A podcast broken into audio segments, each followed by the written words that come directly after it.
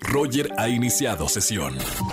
Estás escuchando el podcast de Roger González en Exa FM. Seguimos en XFM 104.9 y ha llegado el momento de recomendaciones cinematográficas con Oscar Uriel. ¿Qué nos vas a recomendar, amigo, este jueves? ¿Qué tal, mi querido Roger González? Como todos los jueves, es un placer saludarte a ti a tu público. Tenemos recomendaciones que podemos encontrar en distintas plataformas. Vamos a empezar con este título, que es Beckett. Este es el nombre del personaje central de esta historia, mi querido Roger González, que es protagonizada por John David Washington, quien es hijo de Denzel Washington y quien sigue los pasos de su papá al tratar de crear estos personajes, ya sabes, todos atormentados y complejos en películas de acción. Son actores del método, hay que considerarlo.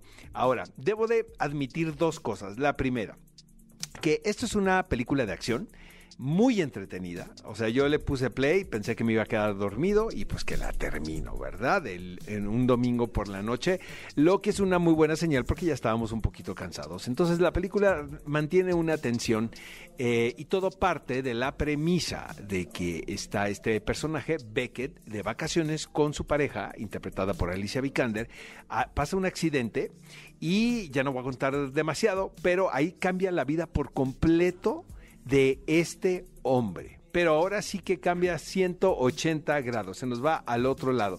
Eh, tiene como marco eh, Grecia, que pues es un país muy atractivo, tiene paisajes muy interesantes, eh, muy bellos, pero digamos que esta película no es patrocinada por la Secretaría de Turismo de ese país eh, porque pues involucran hasta las autoridades, imagínate como sospechosos, como los villanos quienes están eh, tras este personaje. Es muy entretenida.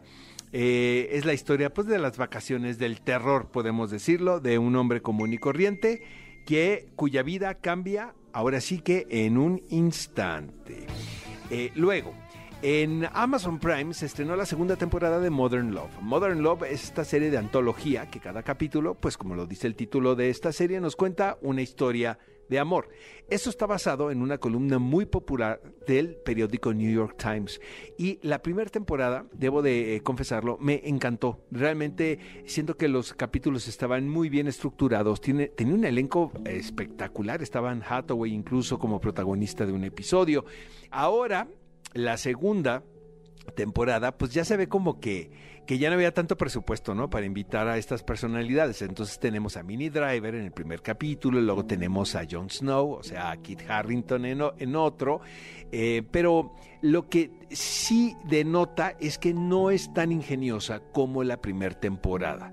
Eh, la primera temporada también era un homenaje a la ciudad de Nueva York y como la estrenaron en medio de la pandemia, esta serie, pues era muy nostálgico el ver la vida de una sociedad muy cosmopolita en una ciudad muy hermosa. Ahora John Carney, quien es el creativo detrás de esta serie, eh, muda la acción a, distintas, a distintos países. Por ejemplo, aquí se va a Dublín, de donde es John Carney, quien por cierto es el director de una película muy hermosa titulada Once. Si no la han visto, la recomiendo muchísimo. También muy romántica. Entonces, digamos que es como la región 4 de la primera temporada. Esta segunda temporada de Modern Love. No me arrepiento de haberlo visto. O sea, sí les confieso que vi todos los capítulos. Ah, otro aspecto también, Roger, es el asunto de la corrección política metida ahora sí que con toda la fuerza del mundo en las historias y la inclusión.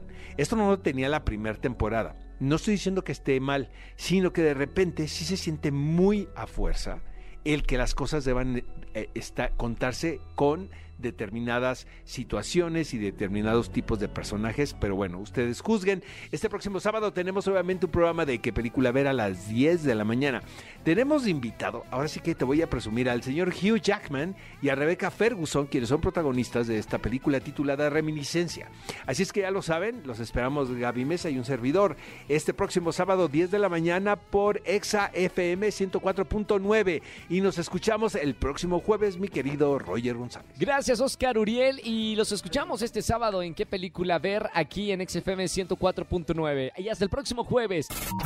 Escúchanos en vivo y gana boletos a los mejores conciertos de 4 a 7 de la tarde por XFM 104.9.